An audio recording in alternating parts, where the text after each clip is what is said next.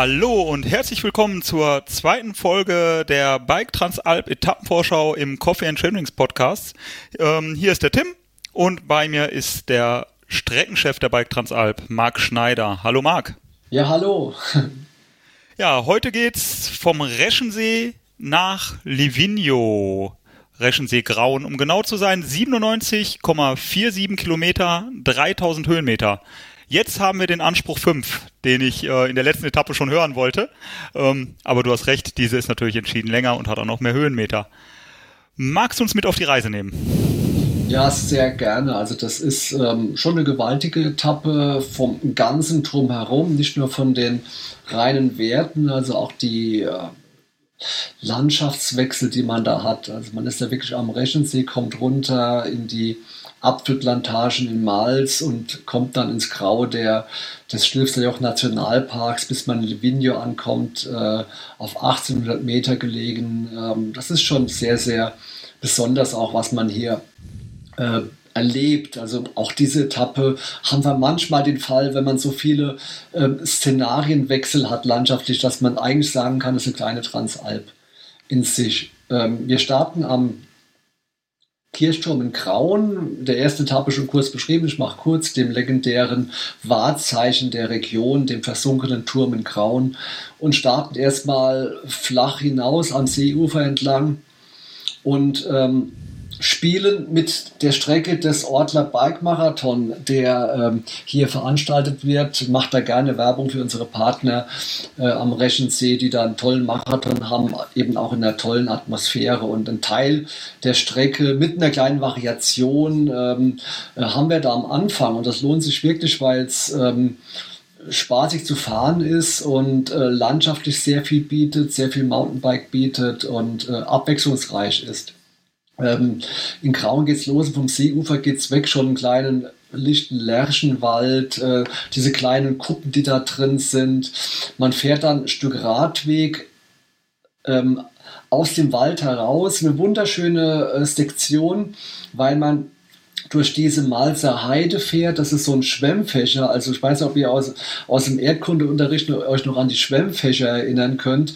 Diese, ähm, diese fächerförmigen Nat äh, Sand- ähm, oder Bodenablagerung in den ähm, Alpen und das ist einer, der wirklich Schulbuchform hat, dieser Schwemmfächer. Das sind Felder und Wiesen drauf und auf diesem Schwemmfächer sieht man geradeaus Richtung Ortler, voll in der Sonnenseite, sonnenliegend und ähm, ist schon eine tolle Szenerie. Äh, bis man dann etwas abgefahren ist auf einer kleinen Straße und zum ersten größeren Anstieg dieser Transalp kommt. Äh, wir fahren jetzt im Wald ganz angenehm, weil, wie gesagt, die Sonnenseite des Tals und falls es im Sommer äh, recht heiß ist, ganz schön, dass er jetzt bewaldet ist und klettern diese gute 400, 500 Höhenmeter hinauf, äh, hoch über Mals in die Panoramasektion und der Platz da oben ist wirklich zum Zungeschnalzen. Es war eine kurze Sektion, wo man aus dem Wald raus ist, aber es ist traumhaft schön. Blick über den Finchgau, Blick zum Ortler, nochmal vom aller, allerfeinsten. Äh, bevor es dann hinabgeht in den Finchgau nach Malz. Äh, wir haben da eine Abfahrt, die nicht sehr anspruchsvoll ist vom fahrtechnischen. Äh, sie hat aber so ein bisschen den Hans äh, Guckeni-Luftfaktor. Gerade die erste Abfahrt oben, die Schotterabfahrt, ist nochmal raus aus dem Wald. Tolle Panoramaabfahrt. Man sollte aber vermeiden, weil sie auch recht flott ist, ein flotter Weg, dass man doch nicht in die Berge schaut, sondern eher ähm, da schaut, wo das, wo das Vorderrad hin will. Also das ist echt eine, eine wunderschöne Sektion.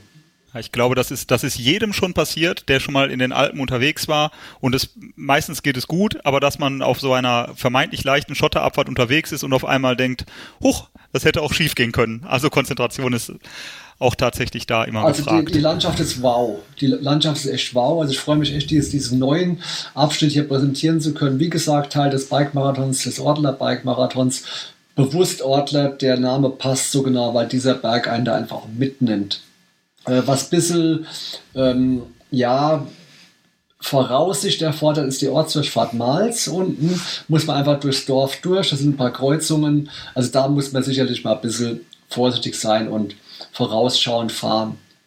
in Latsch, zwei Kilometer Straße darüber, schließen wir dann an bekannte Strecken der letzten Transalps an. Ähm, es ist ein langer Anstieg da hinauf, ähm, von Latsch nach Dösradon, ich glaube es sind ca. 13, 1400 Höhenmeter. Ähm, und ja, durchaus kostet es Kraft, darüber zu rollen, äh, über die Schweizer Grenze. Bei, äh, bei Puntweil äh, ein Stück danach kommt die Schweizer Grenze. Der erste Anstieg ist noch vergleichsweise angenehm. Wenn man dann Santa Maria, das da, wo die, die äh, Umbreitpassstraße losgeht, ähm, ähm, dann in den, wieder in den Wald kommen, äh, Richtung Dösradont, wird die, dieser Forstweg hinauf doch im Schnitt etwas steiler und es sind dann auch gute 800 Höhenmeter nochmal, bis man oben an diesem Pass ankommen ist, Dösradont. Also dieser Anstieg hat es in sich, weil er lang ist. Nie sehr steil. Ähm, da in der Mitte drin, wo man Santa Maria umfährt, muss man mal, glaube ich, ein paar Meter das Bike kurz hochschieben, aber wie gesagt, ganz wenige Meter. Und ähm, man lässt da schon ein paar Körner, bis man oben ankommen ist. Aber dann kommt der, das grande Finale dieser Etappe. Äh, wir haben wieder das Valmora drin. Ist, man kann da habe ich mich so gefreut, Entschuldigung, da habe ich mich so gefreut, als ich das gesehen habe, weil das wirklich eine wunderschöne Strecke ist, die du jetzt beschreiben wirst. Ich musste dem jetzt einfach vorgreifen.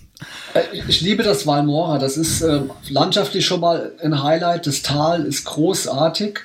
Äh, was ich an diesem Trail so mag, ist, dass er nicht so plan dahin führt, sondern man ist immer wieder ein bisschen am Arbeiten. Er, er geht so am Schotterrand des Tals entlang und führt aber nie flach raus. Da ist mal ein kleiner Schnapper, wo man hoch muss, wieder runter, hoch, runter, muss immer arbeiten, hat aber richtig Mountainbike-Spaß, weil es eben nicht nur rollen lassen ist, sondern richtig mal ähm, ganz wichtig äh, Gangkontrolle. Ja, welchen Gang brauche ich jetzt?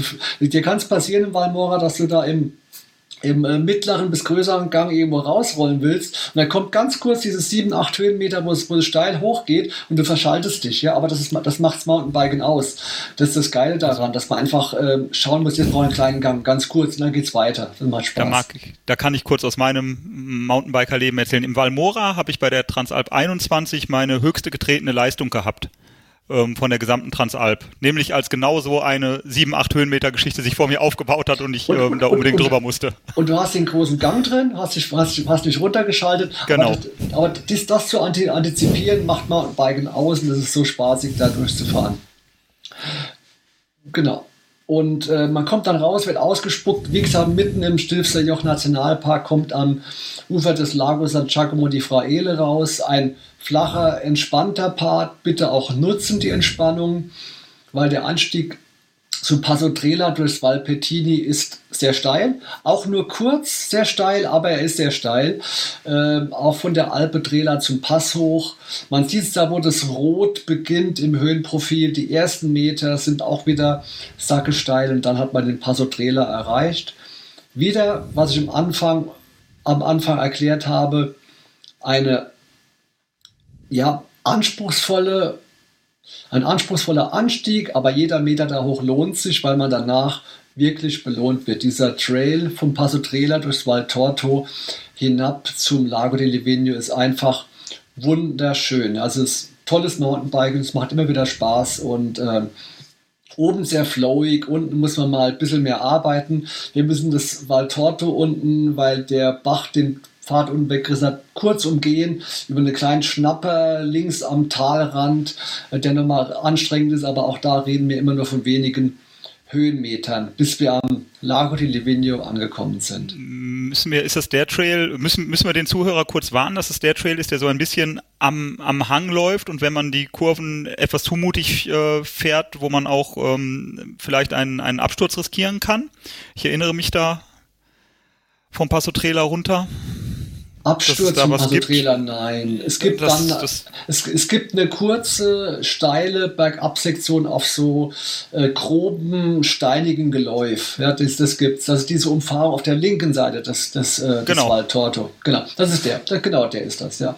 Ähm, das ist ähm, durchaus anspruchsvoll und man sollte damit Vorsicht es mit Vorsicht genießen, aber wenn man auch absichern, definitiv ein kurzes Stück, kurze Abfahrt, die auf so einem steinigen holprigen Untergrund ist. Ja, das war aber nicht das, was ich meinte. Aber ja, das, das gibt es auch, das stimmt. Das ja. ist, da geht's vorher kurz steil hoch, wo man vielleicht genau. sogar schieben muss.